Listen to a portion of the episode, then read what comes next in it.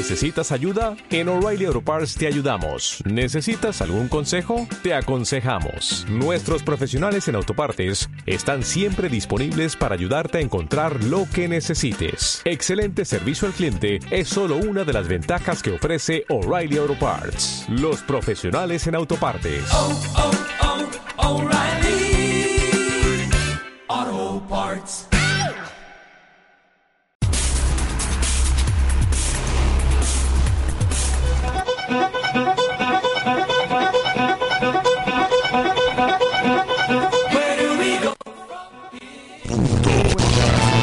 Bienvenidos a nuestra quinta emisión de nuestro programa Hablando Derecho. Esta tarde tenemos el gusto de recibir con nosotros a la licenciada Lorena Mayela. Lorena Mayela. Landero Solorio. No, pues eh, un, un, placer tenerte aquí, licenciada. Y bueno, es la, la, delegada de Prodecom aquí en Jalisco y la verdad que nos honra tener la presencia de tan distinguida personalidad, puesto, claro que aparte de ser una gran amiga, también es una gran conocedora de los eh, derechos del contribuyente, que a eso nos atañe nuestro tema de hoy. Así es, Guillermo. Y pues eh, muchas gracias por estar aquí con nosotros. Estamos seguros de que va a ser un tema muy interesante para para todos, porque todos incidimos en las cuestiones tributarias. Así es, Alberto, Guillermo, les agradezco muchísimo el espacio. La verdad es que la Procuraduría está de manteles largos. Les participo, cumplimos ocho años, ocho años en funciones de la Procuraduría de la Defensa del Contribuyente.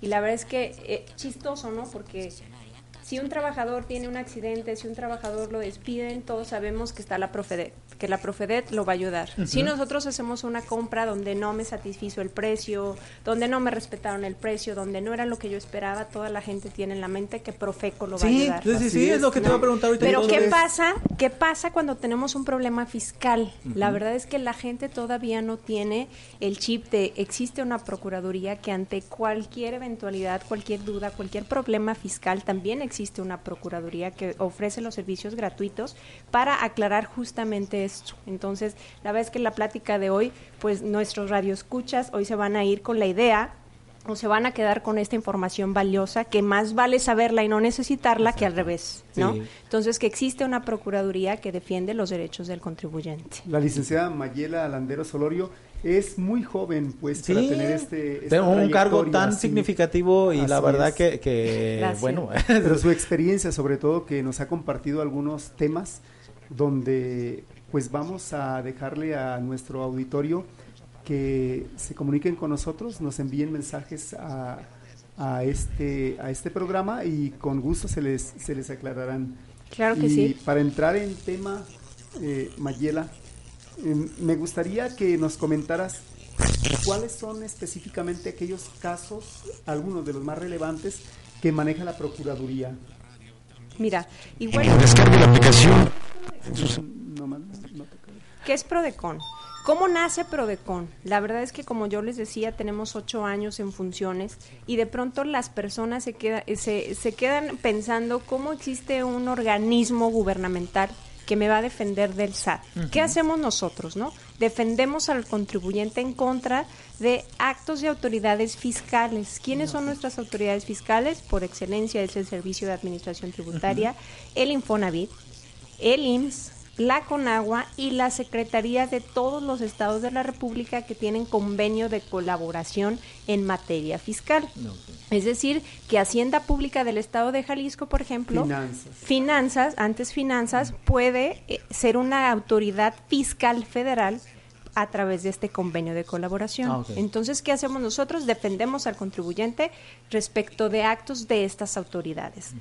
¿Cómo nace Prodecon? El primer pincelazo, la primer pincelada que tenemos es en 2004 donde el Código Fiscal se inserta el artículo 18b que dice que la defensa del contribuyente va a quedar a cargo de la Procuraduría. En 2005 nace o se promulga la Ley Federal de los Derechos del Contribuyente, que es básicamente una especie de catálogo donde vienen todos los derechos que tiene el contribuyente frente al fisco federal. Y en 2006 se promulga la Ley Orgánica de la Procuraduría de la Defensa del Contribuyente y se preguntan por qué en 2006 y Prodecon entra en funciones hasta 2011. Tardamos cinco años porque hubo una controversia constitucional por el tema de quién designaba al titular de la Procuraduría. Entonces, mm. este tema nos, nos duró cinco años.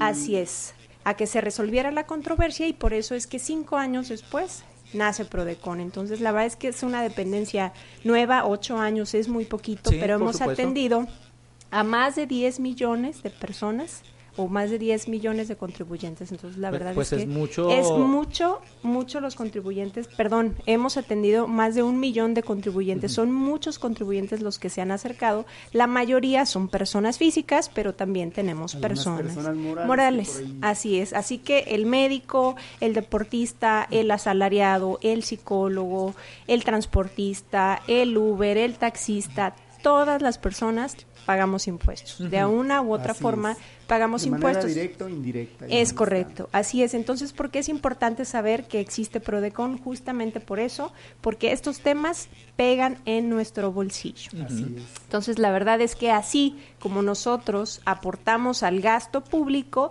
también tenemos ciertos beneficios o ciertas deducciones que, si las sabemos, podemos aprovechar o tenemos esa oportunidad incluso de generar un saldo a favor, que la autoridad está obligada a devolverme. Eso es muy recurrente, ¿verdad? Que de, de pronto mi contador me dice, ¿sabes que tenemos un saldo a favor? Pero no, pues no lo voy a solicitar porque hay ese temor de que luego viene la autoridad fiscal y me va a generar algún acto de molestia que me va a salir más caro el caldo que las albóndigas, dicen, ¿verdad? Así es, muy atinado tu comentario, la verdad es que es cierto, la mayoría de nuestros contribuyentes tienen esa idea de, híjole, mejor entre menos me vea el SAT, mucho mejor, ¿no? Entre menos me queje, voy a quedar fuera del radar de la autoridad fiscal. Y yo creo que en este tiempo, en esta temporada donde ya todas las personas tienen acceso, incluso en el Internet, en el Facebook y demás, a informarse, vale la pena que se informen de fuentes fidedignas. Yo como asalariado, por poner un ejemplo, yo como asalariado no me preocupo por el pago de mis impuestos. ¿Por qué? Porque es el patrón quien me, retiene a mí y yo lo único que veo en mi este CFDI o en mi comprobante de nómina es ISR, retención de ISR. Es decir, que el patrón está reteniéndome y él tiene la obligación de enterarlo al fisco. Sí. ¿No? Entonces yo me deslindo de esa parte, estoy a gusto, pero ¿qué pasa si tengo crédito hipotecario? Hay muchas personas que tienen crédito hipotecario del Infonavit, del ISTE o incluso con instituciones financieras que sepan que pueden deducir todos los intereses reales que les están reteniendo a ellos la institución financiera o las instituciones de seguridad social son deducibles. Si yo hice un gasto médico, fui al doctor, fui al psicólogo, eh, al dentista, pido una factura, pago a través de medios electrónicos y aquí es importante. Sí, mencionar esa parte, ¿no? Mencionar esa parte tiene ciertos requisitos. Con mi tarjeta de nómina pago mi, mi servicio, yo puedo al final del año deducir estos gastos. Otra cosa muy importante, la mayoría de las personas que estamos, oscilamos entre los 25, 30 y tantos años, sabemos que la edad a la que lleguemos a nuestra jubilación, nuestra pensión va a ser raquítica, va a ser muy, muy triste nuestra jubilación. Y saber que nosotros podemos contratar un plan privado de pensiones, aportarle o apostarle a la edad a la que yo me voy a jubilar y que todas esas aportaciones las puedo deducir entonces, imagínense, tenemos un doble efecto. Yo voy a deducir hoy por hoy lo que estoy aportando a ese plan privado o a ese sí a esa a esa pensión al momento que yo me pensione y que al final a que llegue a mi edad de jubilación voy a tener una jubilación digna que me va a permitir cubrir con todos pues todas mis necesidades básicas. Vaya que este tipo de información no está muy a la mano de, del contribuyente, entonces del gobernado. Entonces, a veces eh, estamos, eh, tenemos un beneficio que no hacemos valer por ese desconocimiento. Es correcto, así es. Ahora, papá y mamá trabajan los dos, perdón. Papá y mamá trabajan los dos, necesitamos una escuela que tenga horario extendido, pues son los colegios los que nos dan este tipo de, de servicio y que sepan que las colegiaturas de nivel preescolar, primaria, secundaria y preparatoria también son deducibles. Entonces, Hubo un tiempo que querían meter las colegiaturas universitarias, ¿no pudieron entrar esas? No, ah, las, colegiaturas eh, universitarias quedaron fuera de este, de este estímulo fiscal. Entonces, a, mí sí me gustaría, por ejemplo, eh, porque ¿cuánta gente tenemos en, en, este, en el caso de que están pagando su casa del Infonavit? Mayela, ¿cómo, eh, si nos puedes extender un poquito es, esa parte? Eh, es decir, los intereses reales, porque, bueno, sé que hay como mil intereses y que tampoco entendemos, tenemos la claridad de tanto interés. ¿Cuál es, el que pueden deducir y cómo lo, lo deducirían? De hecho, esto es muy fácil. Las instituciones, tanto financieras como de seguridad social, están obligadas a entregarnos una constancia de retención. En esa constancia de retención vienen los intereses nominales y los intereses reales ah, efectivamente pagados. Entonces ya viene la diferencia, ni siquiera ah, tenemos que hacer el cálculo. Ah, perfecto. Lo que yo puedo deducir son los intereses reales efectivamente pagados y que ya vienen desglosados en esa constancia. La buena noticia es que si algún radio escucha nos está escuchando en este momento y tiene crédito fiscal, es que puede presentar sus declaraciones de hoy y cinco años atrás. Muy bien. Entonces la verdad es que vale la pena, pero de pronto nos enfrentamos al tema de muchos contribuyentes. ¿Y qué necesito? Bueno, necesitamos una contraseña. La contraseña para ingresar al portal donde voy a poder hacer todas estas operaciones. Híjole, ya me representa ir al SAT, tengo que hacer cita, va a ser tardado, no quiero, no puedo. ¿Me explico? Entonces de pronto nos empezamos, pero que sepan que esta contraseña pues les va a seguir a lo largo de toda su vida. Va a llegar a la jubilación y ya van a tener un trámite. Entonces es mejor que, que lo hagamos. Es mejor que, que, que, hagamos este trámite, vayamos al SAT. No se necesita cita, esa es la buena noticia. Y en media hora tienes tu contraseña. esa contraseña nos va a permitir a nosotros ayudarte en todas las cuestiones que se requieran. Y este es ir al SAT, no a la Procuraduría digo, pueden ir a la Procuraduría, pero la verdad, quien tiene esa facultad es ah, el SAT. Entonces sí hay que tramitarla en el SAT.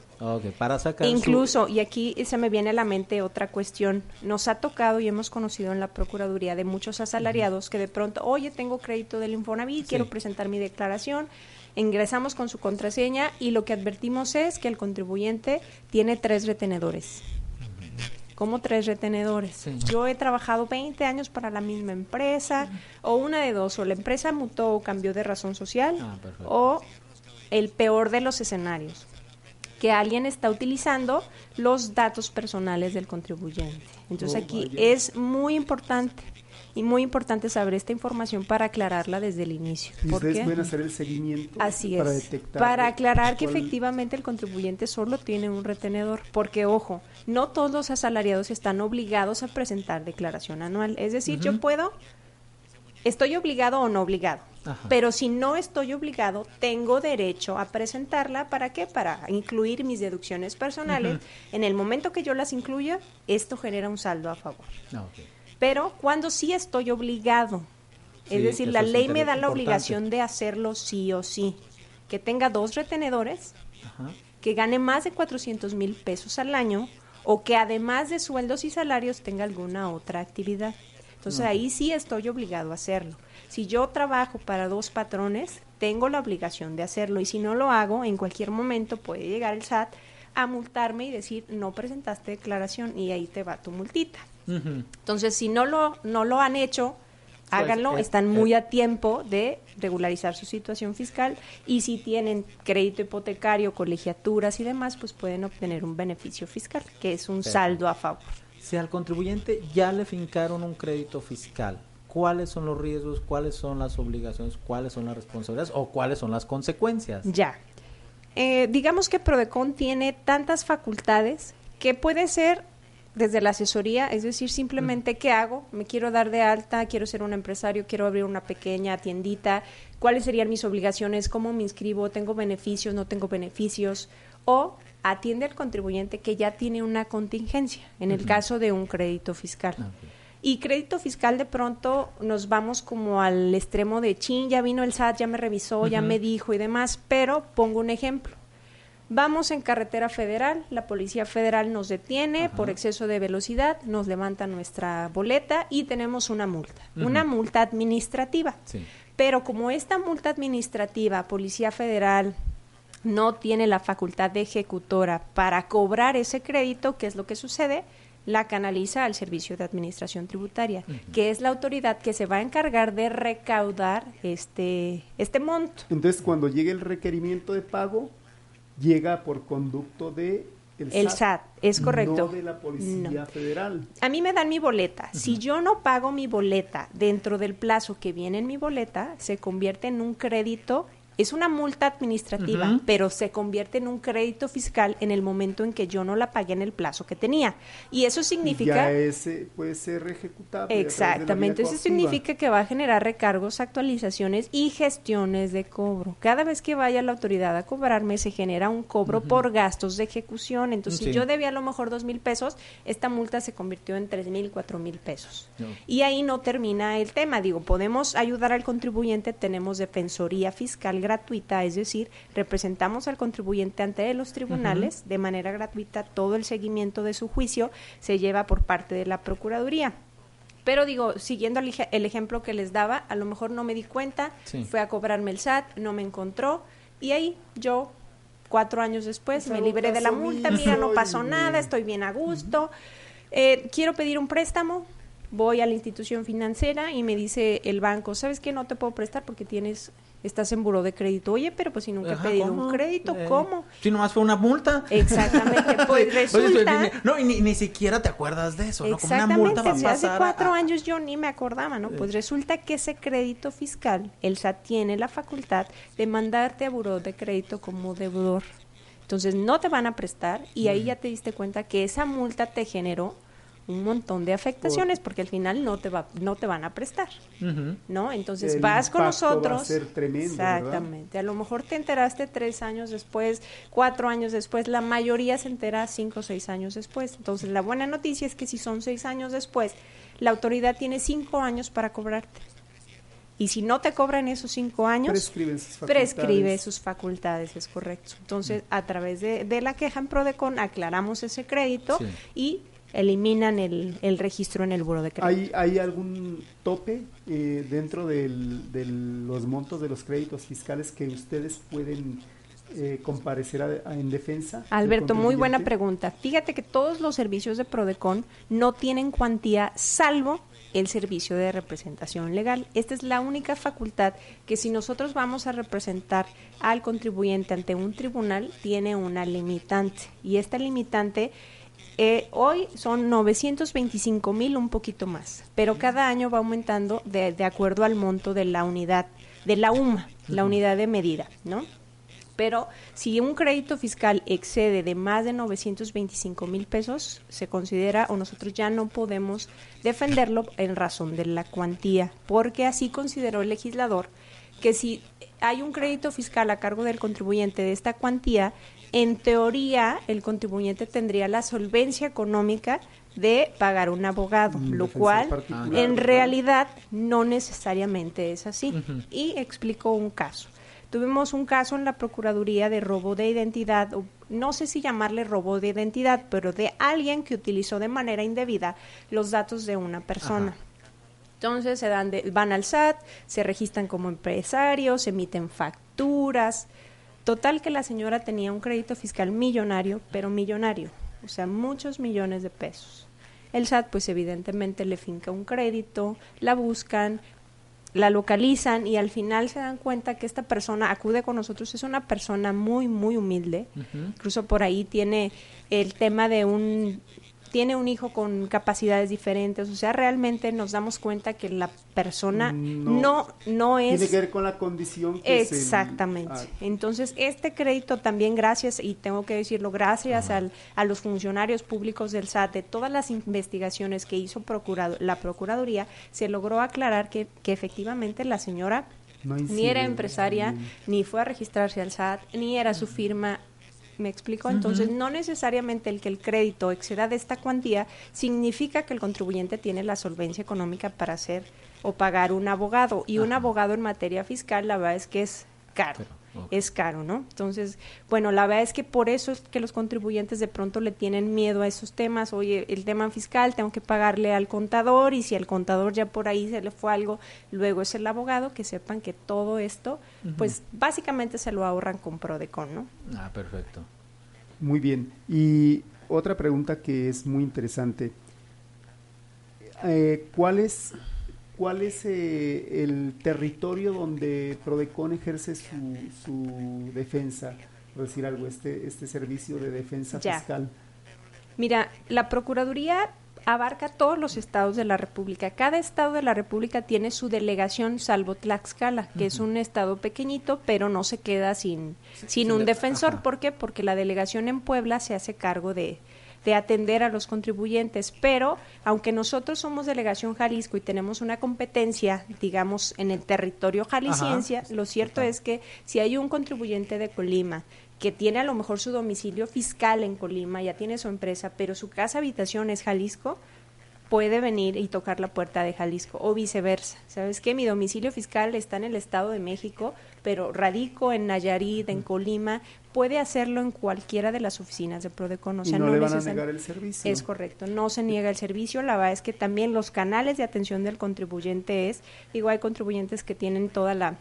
¿Sabes qué? Yo prefiero ir a mí me gusta que me expliquen, que esté el asesor, que esté ahí, pero de pronto también los canales de comunicación pues ya evolucionaron. Hay quien a través de WhatsApp, a través de, redes sociales, correo electrónico, te explico cuál es mi duda, oye, tengo esto, el doctor, la factura, lo que sea por correo electrónico y reciben respuesta igualmente a través del medio que nos contactó el contribuyente, por teléfono también hacemos la, la asesoría, pero ahora sí que es dependiendo de la forma en que el contribuyente quiere recibir su respuesta. ¿no? Pues, pues en ese caso llevan avanzado, ¿no? Si, fueron cinco años para, para tardar quién determinaba iba a ser el, el, el representante, pero han avanzado en el sentido de que yo no necesitas ir a donde pertenece, ¿sí? Es correcto. O sea, ese es un avance muy significativo. Claro que sí. en ese en ese tenor de que yo puedo acudir o donde tengo mi domicilio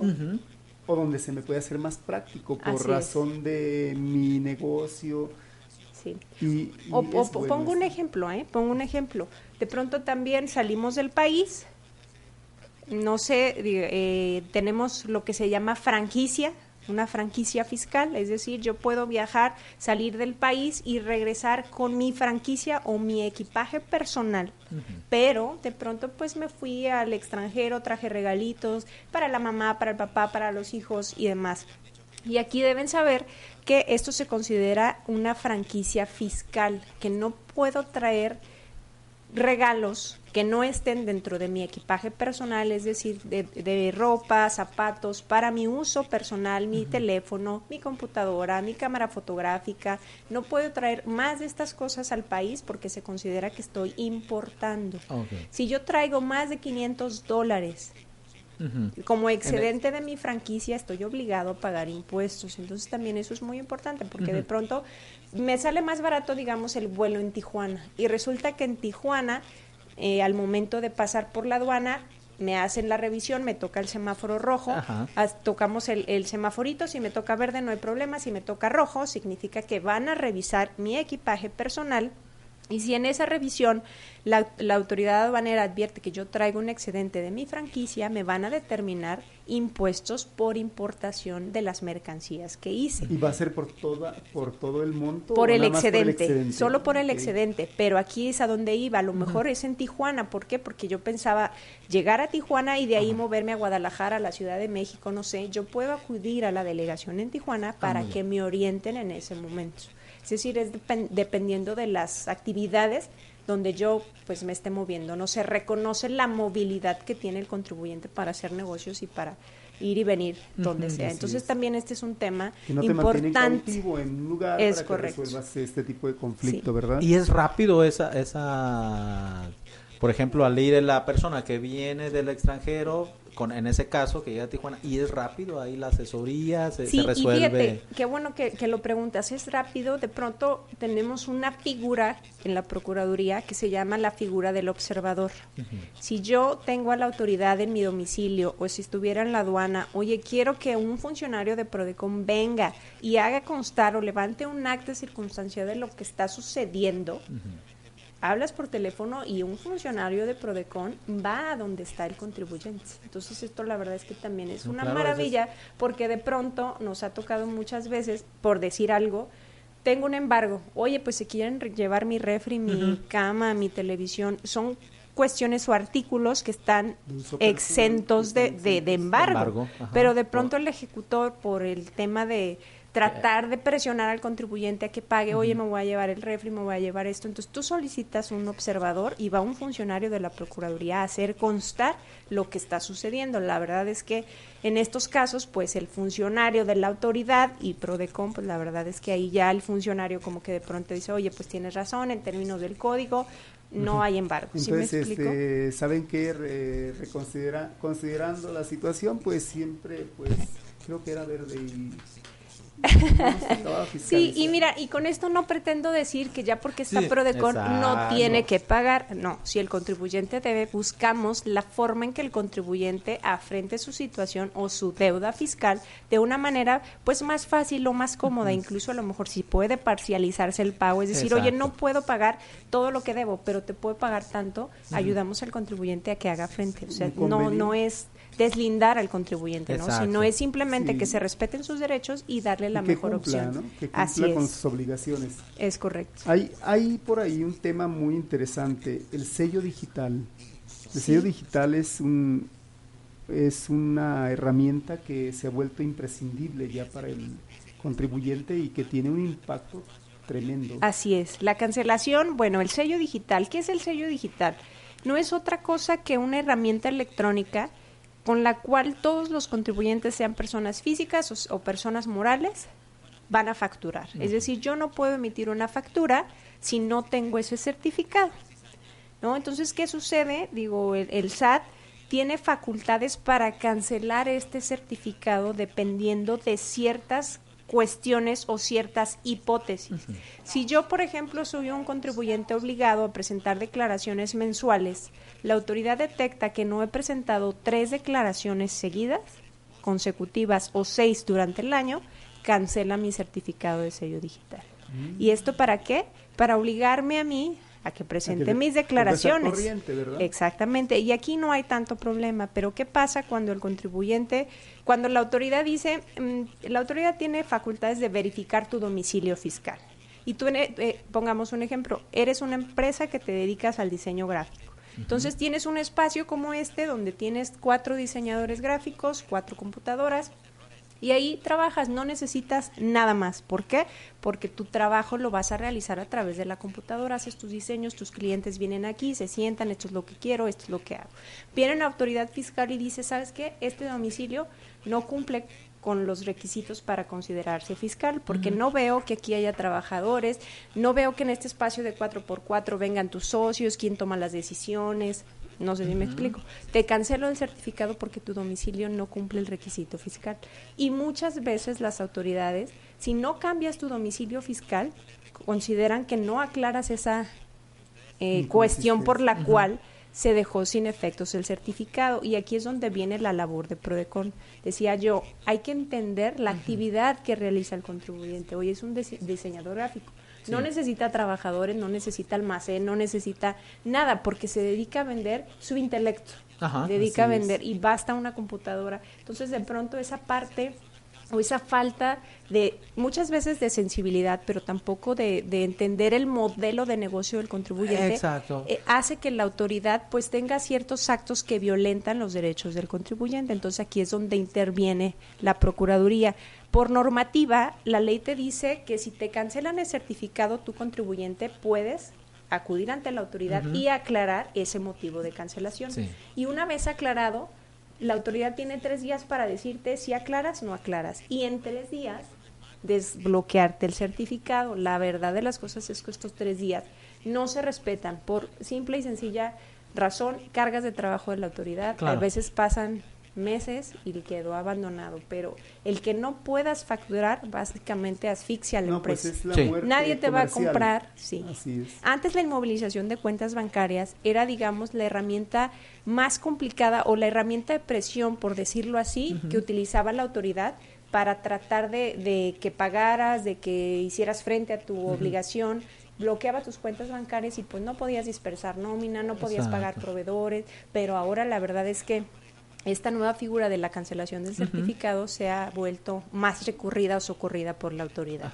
Y la verdad tengo que decirlo, no sé si me está escuchando por aquí alguna autoridad fiscal, la verdad es que tenemos muy buena comunicación, siempre procuramos, así como lo hacemos ahorita nosotros, sentarnos, explicar la situación particular del contribuyente para que la autoridad de pronto entienda y la disposición de las autoridades fiscales, la verdad es que es muy buena, es muy buena en estos ocho años de la existencia de la Procuraduría, de pronto fue un poco complicado el que la autoridad entendiera que a lo mejor éramos como el tercero incómodo de decir, híjole, ¿cómo ahora alguien va va a observar lo que estoy haciendo. La verdad es que hoy por hoy las autoridades ven con muy buenos ojos y eh, pues básicamente nos estamos ayudando, digamos, ¿no? En pro del beneficio de los contribuyentes. ¿Por qué? Porque al final somos personas, se entienden las cosas y de pronto el papel, los números, las letras son muy frías, ¿no? Entonces, hablando las cuestiones, la verdad es que los asuntos se resuelven. Esas situaciones particulares del contribuyente donde le dicen, oye, esta persona pues tiene estas limitaciones. Así es. O sé, sé, consecuente y pues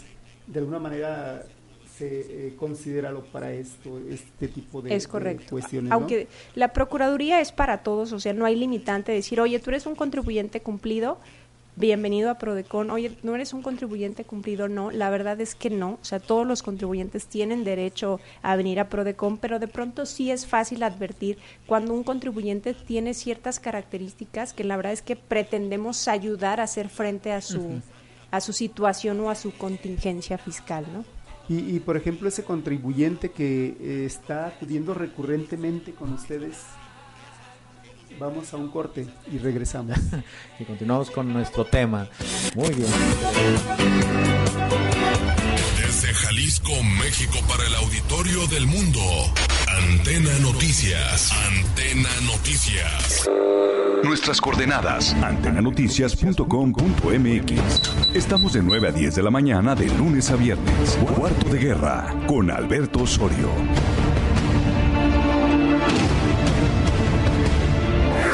Ha llegado el momento de entrar hasta el quirófano. Hablemos de salud. Información oportuna, entrevistas con expertos y los mejores temas en materia de salud están aquí. Escúchanos todos los miércoles en punto de las 20 horas y hablemos de salud. Con el doctor Jonathan Zamora en Antena Noticias. Victoria Falcón te espera cada miércoles en punto de las 4 de la tarde en Culturarte por Antena Noticias, con todo sobre cultura y arte.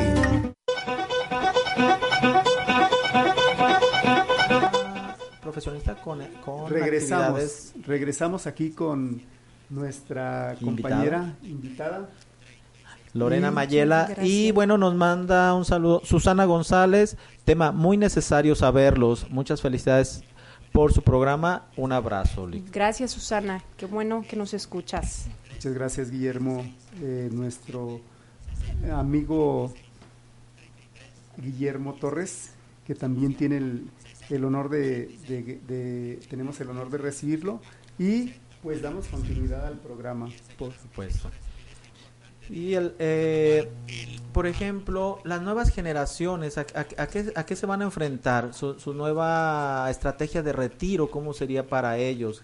Es decir, este, qué nos dicen y qué no nos dicen las afores, si es cierto que en algunos países ha fracasado. Digo, yo no quiero meterme en los aspectos tan, tan, delicados, pero son, nuestros jóvenes, ¿no? Al final de cuentas, es. más, incluso hay quienes estamos dentro de ese, de, ese régimen y es importante saberlo, ¿no? ¿Cuál va a ser una estrategia de retiro? Y ahora, hay una estrategia de retiro y la, y la, y la Procuraduría puede apoyarlos, puede dar una asesoría Mira, ¿cómo te apoyaría la Procuraduría, Diego? Creo que, que sería bueno que nos lleváramos esto.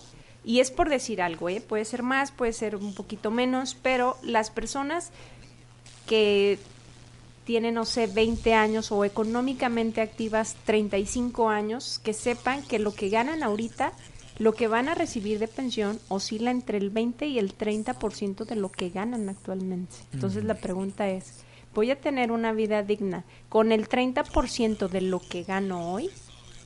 si la respuesta es no, si hay que, más que preocuparnos, ocuparnos. Exacto. Ocuparnos. ¿Por qué? Porque ahí hay una ventaja fiscal.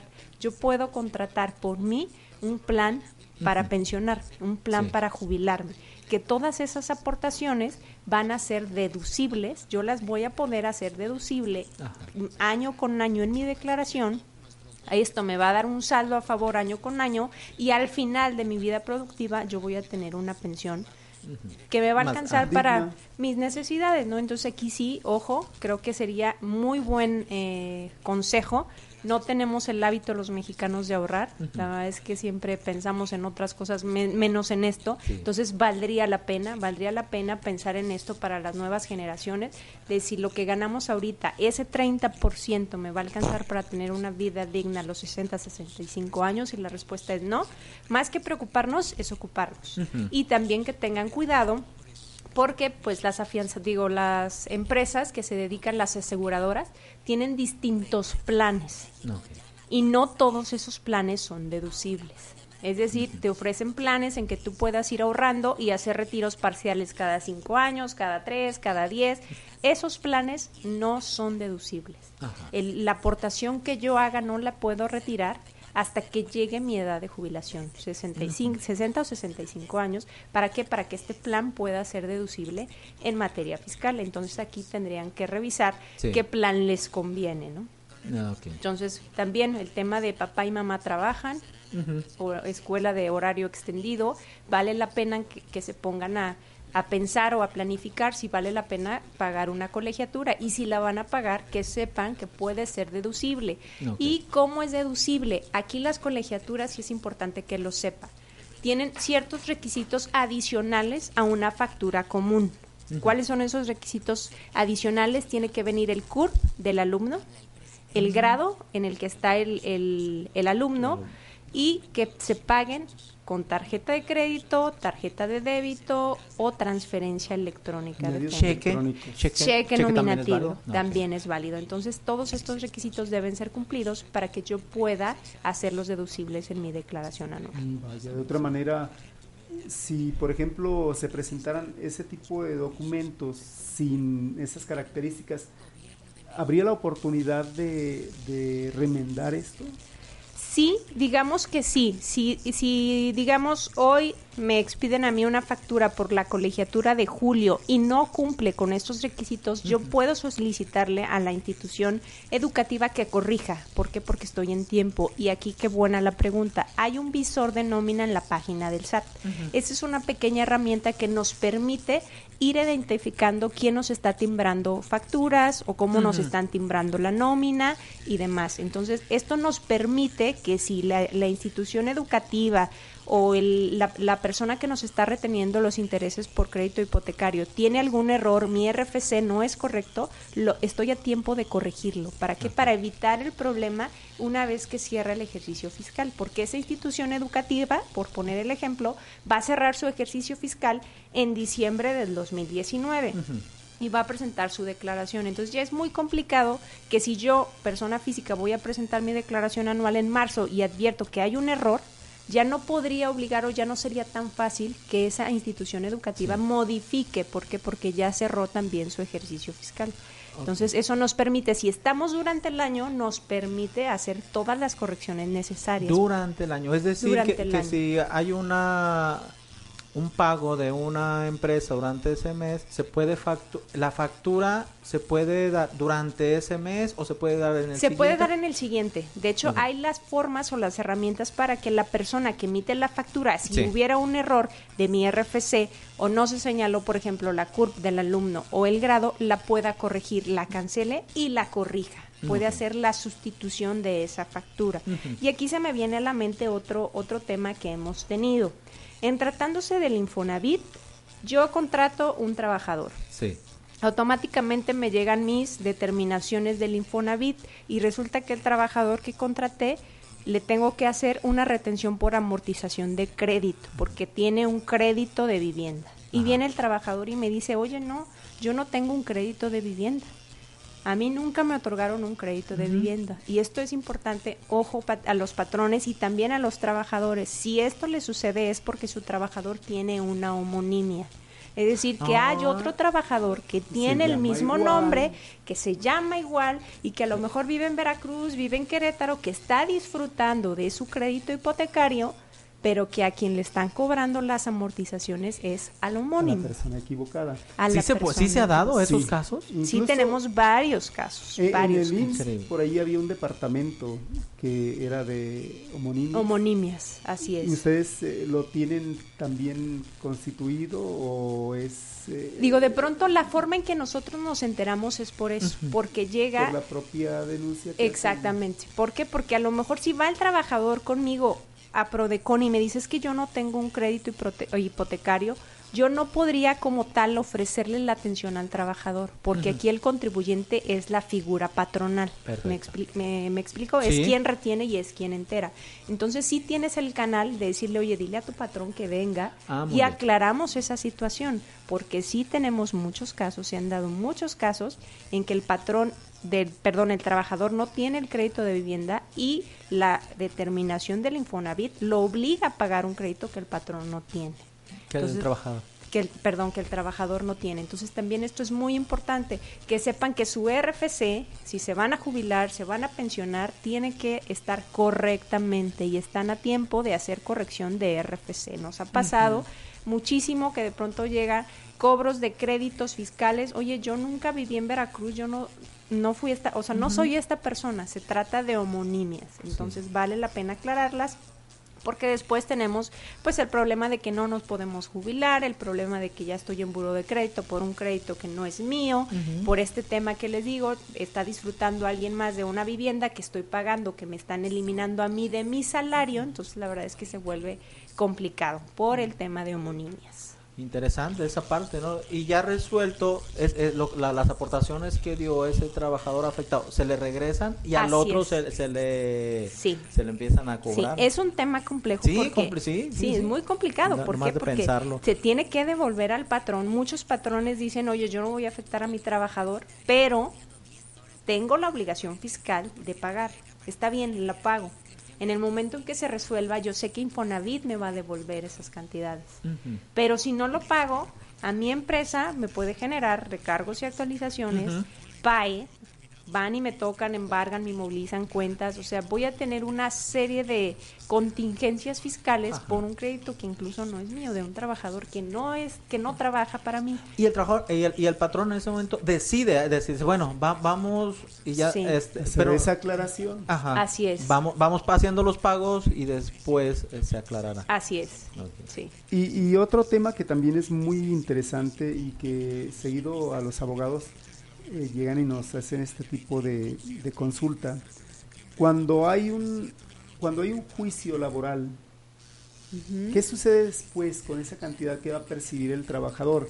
¿Cómo se ve afectado en la vía de las contribuciones? Ya, aquí también qué buena la pregunta. La verdad es que supongamos eh, tuvo un despido injustificado, eh, te llevé mi juicio laboral, al final gané mi juicio y se eh, condena a la figura patronal a pagar salarios caídos, eh, prima vacacional, aguinaldos, reparto de utilidades, etc., etc. Pero la figura patronal hace un cálculo como si hubieran sido salarios ordinarios como si hubiera estado trabajando los tres, cuatro años que duró el juicio, lo cual es incorrecto.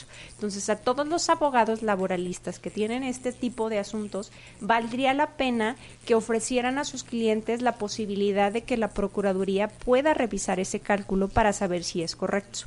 En la mayoría de los casos, no en todos, hemos advertido que la figura patronal hace mal este cálculo. Ah.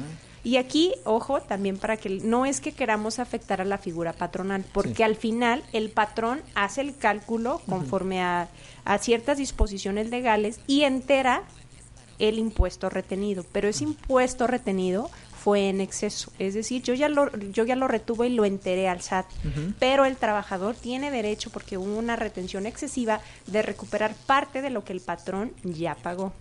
¿Me explico? O sea, no se trata tampoco de que el patrón tenga la culpa, vaya, sino que sigue cierto procedimiento y ese procedimiento nosotros consideramos que es incorrecto. simplemente es desconocimiento. Es desconocimiento. Así es. Entonces, aquellos abogados laboralistas que tengan esta situación, valdría la pena que se acercaran a la Procuraduría y que ofrezcan a sus clientes como una opción o una posibilidad de que a lo mejor ya una vez pagado el salario caído tengan oportunidad de que el Servicio de Administración Tributaria les devuelva una retención indebida que se originó no por mala fe, como dices tú, sino por un cálculo incorrecto, por utilizar un cálculo incorrecto. Entonces, la verdad es que esto también tiene impacto fiscal en, en pues el cálculo que hacemos. Entonces, vale la pena que se acerquen con nosotros.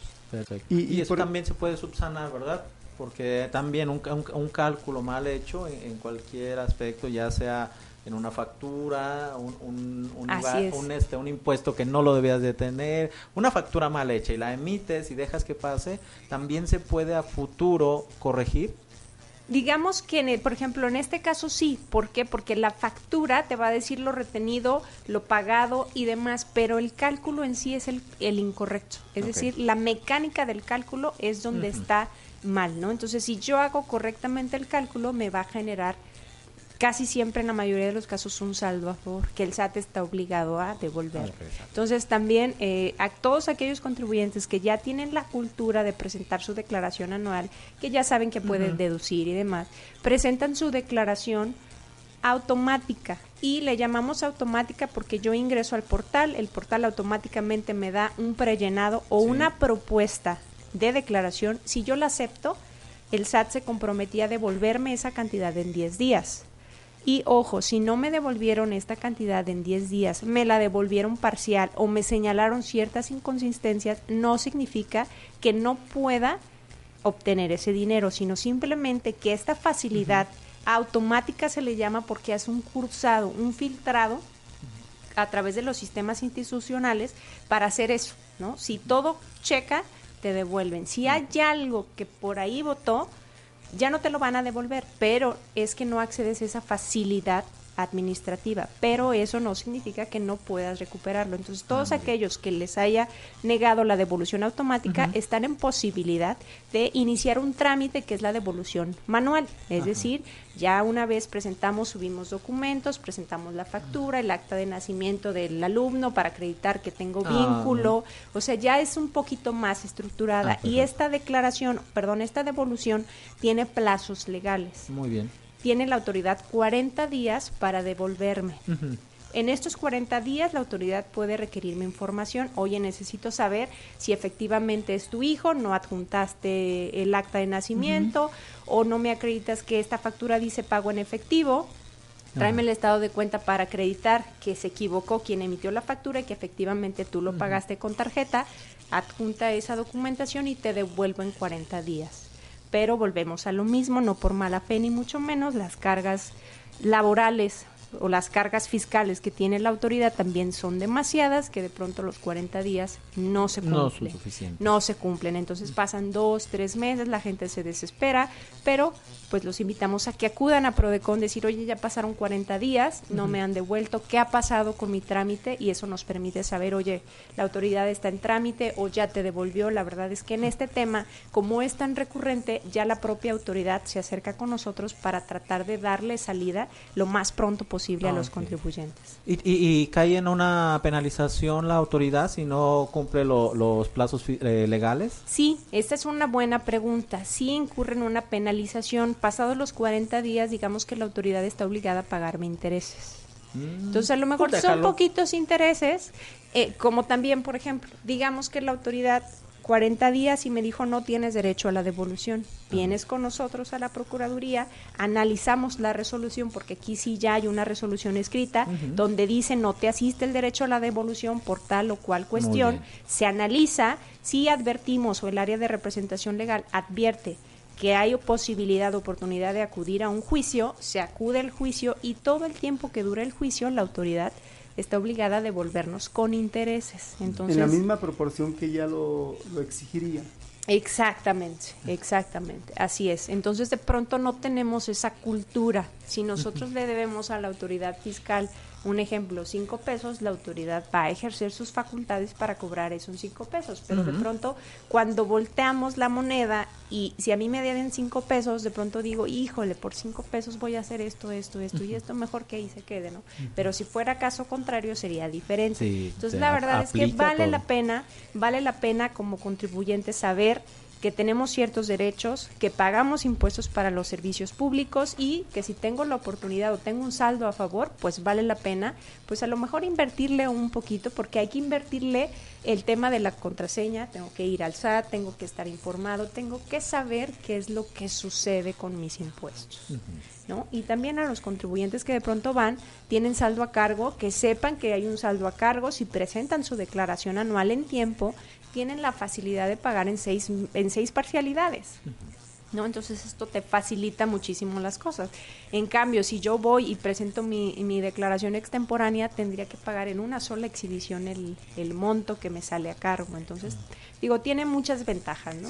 Y una sociedad informada, un contribuyente informada vale por dos. Entonces, la verdad es que, que vale mucho la pena esta información. No, y además eso, no, yo yo siento que, que el mexicano también no no no este excluye sus responsabilidades en cuestión de, pagos, porque si vemos en enero, vemos toda la fila de, de, para pagar. Exacto, yo creo que, que si los informamos más, o sea, con más gusto se, se pagaría porque ves enero y todas las filas en todas las, y ahora recaudadoras.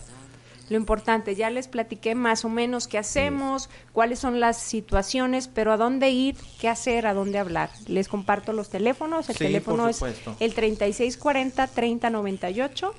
Nuestra atención al público es de 9 de la mañana a 5 de la tarde y Jalisco cuenta con dos oficinas para su comodidad. Una está en Severo Díaz 39, entre Hidalgo y Morelos, muy cerquita de la Minerva.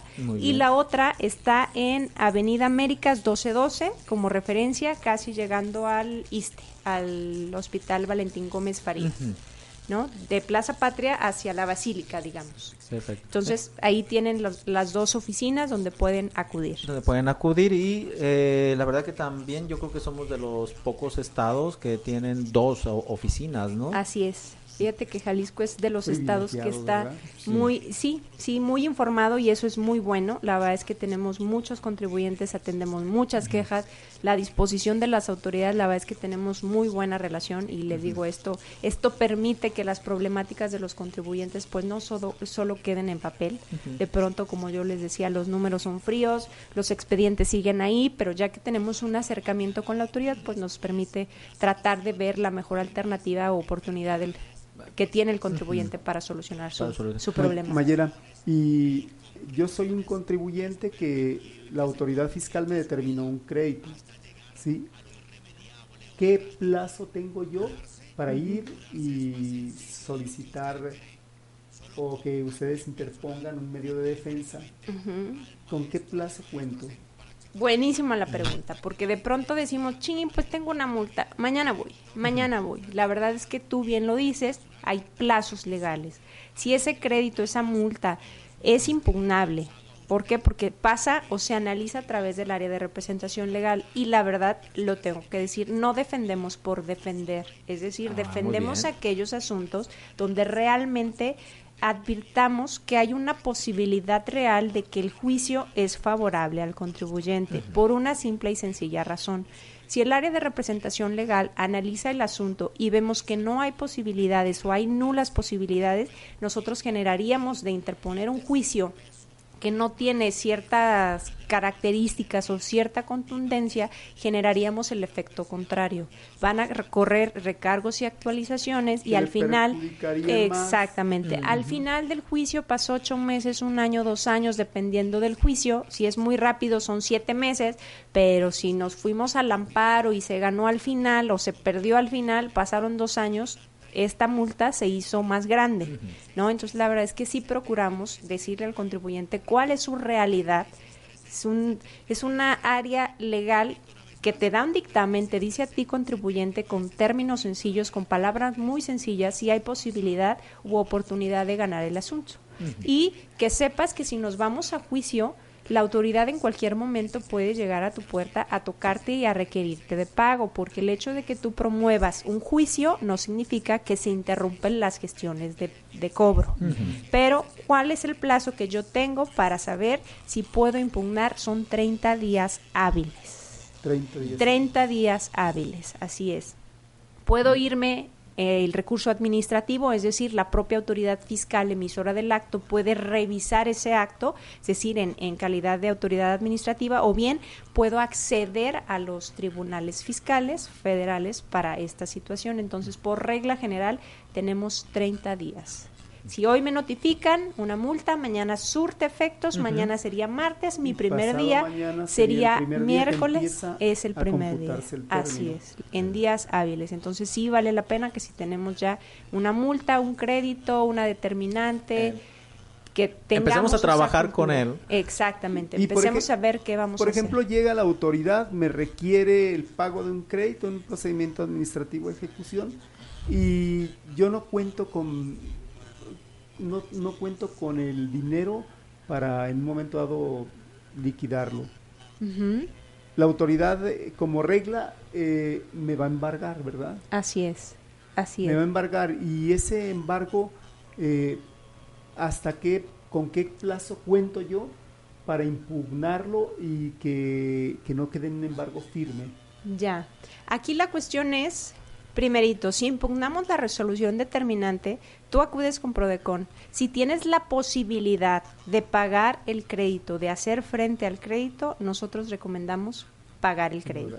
Págalo, te evitas PAE, te evitas gestiones innecesarias, incomodidades, molestias y demás. Si el juicio se gana, tú vas a obtener en devolución ese saldo con los intereses que se generaron. Es decir, digamos, es una pequeña inversión. Yo pagué mi multa o pagué mi crédito, 300 mil pesos, la, la, empresa tiene la oportunidad de pagarlo, paga los 300 mil pesos, al final de mi juicio se ganó el juicio, solicito la devolución y la autoridad me va a devolver esos 300 mil pesos con intereses. Y, y, ese pago, eh, alguien decía, es que debe hacerse el pago con una leyenda bajo... Eh, que, que, está pagándose, pero bajo. Ya. En materia fiscal, qué bueno que lo dices, en materia fiscal no necesariamente es que haces el pago bajo protesta. En materia fiscal, el realizar el pago no significa consentir el acto. No hay consentimiento. No hay consentimiento. Es algo que confunde. Es que dicen, es, que si pago ya no, puedo ir a impugnar. Hay personas que dicen, oye, me impusieron una multa, 13 mil pesos, pago mi multa, pero eso no me quita el derecho de defensa. Yo puedo puedo promover mi juicio, irme a juicio, pelearme a gusto, por decirlo así, no me van a venir a cobrar ni me van a hacer gestiones y si al final el juicio es favorable, voy a obtener en devolución mis 13 mil pesos o la cantidad que haya sido. si al final, exactamente, malos intereses, pero si al final el escenario fue, es desfavorable, pues ejercí mi derecho de defensa, pero pagué los 13 mil pesos. Incluso, aquí hay otro, otro comentario. Si tú pagas dentro de los 15 días siguientes, la autoridad te da la oportunidad o te hace un 20% de descuento en las multas. Mm. Entonces, aquí también eso es eh, importante. Sí. Si tienes la posibilidad de pagar, se recomienda que pagues dentro de este plazo para que accedas al 20% de condonación de la multa por pronto pago, digamos. Y eso no te quita el derecho de, de, de todos Exactamente. Entonces, la verdad es que son, son temas que hay que considerar. Y, alguna vez se conoció de un asunto donde un contribuyente va, interpone el juicio de nulidad y era un crédito que, por decir algo, vamos a decir, eran tres pesos, ¿sí? Ajá. Pero va, van pasando los años y esos tres pesos se convierten en 15. Decían, es multas, son intereses y es actualización. Es correcto. El concepto de actualización también me va, me va, va a operar a favor del contribuyente en el caso de que se declare nulo ese, ese Así es, sí, sí, sí. Van a actualizar el valor de la moneda, digamos, de cuando yo lo pagué a la fecha en que me lo van a devolver por el índice nacional de precios al consumidor, pero además me van a pagar los intereses. Los intereses, digamos, que es un castigo a la autoridad por no devolver, por ejemplo, si fuera una devolución, por no devolver cuando debió hacerlo. ¿No? Pero sí se va a actualizar la, la cantidad que yo pagué conforme al índice nacional de precios. Entonces, digamos, es la actualización más los intereses. Es una sanción que se le impone a la autoridad, ¿verdad? Así es, es una, una sanción. y si me permiten, el mañana, para todos nuestros radioescuchas, vamos a estar en el Congreso del Sistema Estatal del Deporte. La licenciada Mayela nos va a acompañar porque vamos a dar un curso a las asociaciones deportivas y también a los clubes privados, deportivos por supuesto, ahí en Code Paradero. Y la maestra Mayela nos va a acompañar con el tema beneficios fiscales para clubes y asociaciones deportivas en la realización de eventos deportivos. muchas gracias por la muchas invitación, gracias, Guillermo. Muchas gracias, Mayela. Ha sido un tema muy interesante. No, de verdad que... Y de verdad que creo que nos quedamos con muchas más inquietudes que nos gustaría que muchas gracias nos acompañaras para disipar todas esas dudas. Con mucho gusto. Cualquier tema, cuando ustedes me inviten, si los radioescuchas tienen por ahí alguna duda, vamos haciendo la notita y con mucho gusto los, los aclaramos o los platicamos. Muchas gracias a todos por su atención y nos vemos en nuestro siguiente programa. Recuerden, Roca Jurídico es nuestro patrocinador. Gracias. Gracias. Buenas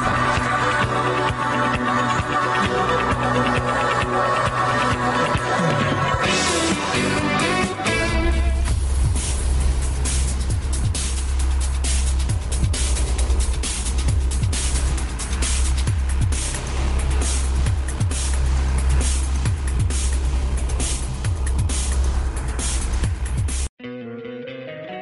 encantaría tener 100 dólares extra en tu bolsillo? Haz que un experto bilingüe de TurboTax declare tus impuestos para el 31 de marzo y obtén 100 dólares de vuelta al instante. Porque no importa cuáles hayan sido tus logros del año pasado, TurboTax hace que cuenten. Obtén 100 dólares de vuelta y tus impuestos con 100% de precisión. Solo con Intuit TurboTax. Debes declarar para el 31 de marzo. Crédito solo aplicable al costo de la presentación federal con TurboTax Full Service. Oferta sujeta a cambios o cancelación en cualquier momento.